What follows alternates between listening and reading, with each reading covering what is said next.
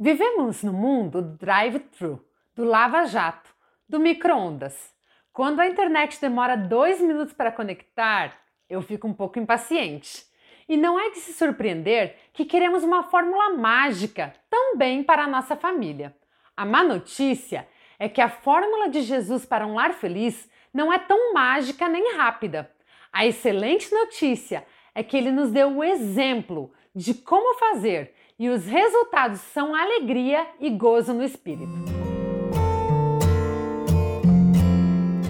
Enquanto os discípulos discutiam quem era o maior, Jesus colocava o avental, se ajoelhava e lavava os pés empoeirados dos seus amigos.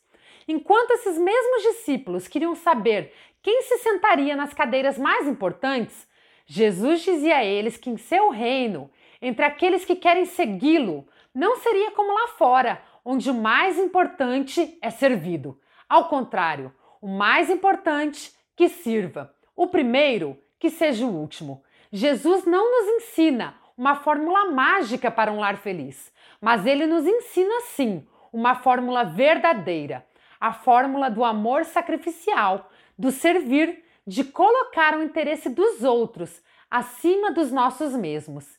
Que privilégio viver o modelo de Jesus dentro dos nossos lares. Um lar onde não há competição, um lar onde os filhos respeitam e servem os pais. Os pais amam e servem os filhos, considerando as necessidades dos seus filhos a cada decisão. Jesus não oferece uma fórmula mágica, mas certamente a receita dele é a melhor. E eu falo um pouquinho mais sobre isso no livro Maternidade presente ou fardo.